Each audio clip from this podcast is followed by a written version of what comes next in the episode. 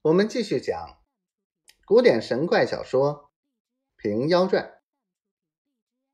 胡员外进到书院，推开风窗，走进书院里面，吩咐当值的道：“你们出去，外面伺候。”回身把风窗门关上，点得灯明了，壁炉上汤罐内汤沸沸的滚了。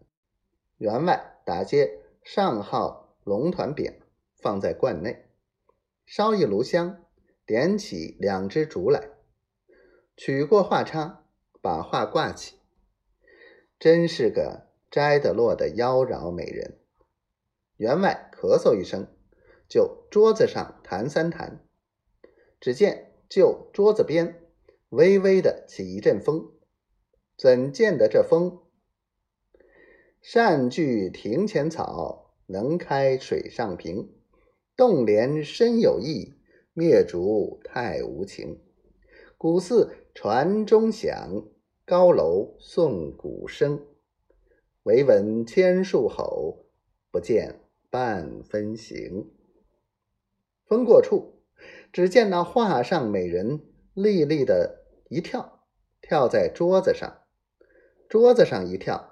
掉在地上，这女子脚到头五尺三寸身材，生得如花似玉，白的是皮肉，黑的是头发，怎见得有许多好处？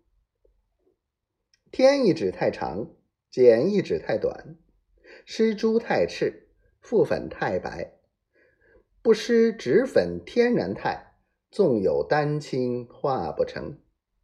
有沉鱼落雁之容，闭月羞花之貌。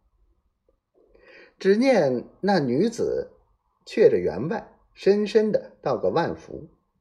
那员外急忙回了礼，去壁炉上汤罐内倾一盏茶递那女子，自又倾一盏奉陪着吃。茶罢，盏托归台，不曾。道什么？那女子一阵风过，依然又在画上去了。员外不胜之喜，道：“这画果然有灵。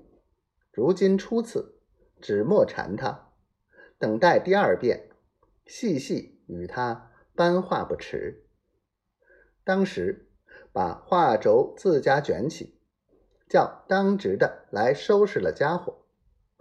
员外自回寝室歇息，不在话下。